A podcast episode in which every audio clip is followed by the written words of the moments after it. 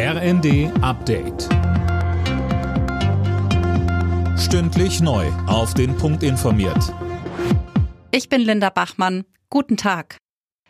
Im Tarifkonflikt des öffentlichen Dienstes läuft die zweite Verhandlungsrunde.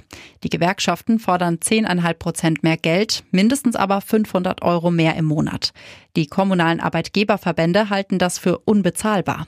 Verdi drohte vorab mit weiteren Streiks, Gewerkschaftschef Frank Wernicke. Wir schauen uns an, wie die Verhandlungen verlaufen. Wir setzen darauf, dass die VKA und der Bund ein Angebot macht, was eine Lösungsperspektive bietet, dass wir als Verdi in der gesamten Breite des öffentlichen Dienstes streik- und mobilisierungsfähig sind, hat sich, glaube ich, gezeigt in den letzten Wochen und natürlich ist das auch jederzeit ausbaubar. Die Stiftungsförderung in Deutschland ohne Fördergesetz ist verfassungswidrig. Das hat das Bundesverfassungsgericht entschieden. Die AfD hatte gegen die derzeitige Regelung Verfassungsbeschwerde eingelegt, weil die ihr nahestehende Desiderius Erasmus Stiftung bislang keine Gelder bekam. 2000 Euro pro Jahr Selbstbeteiligung für Arztbesuche, davon will Gesundheitsminister Lauterbach nichts wissen.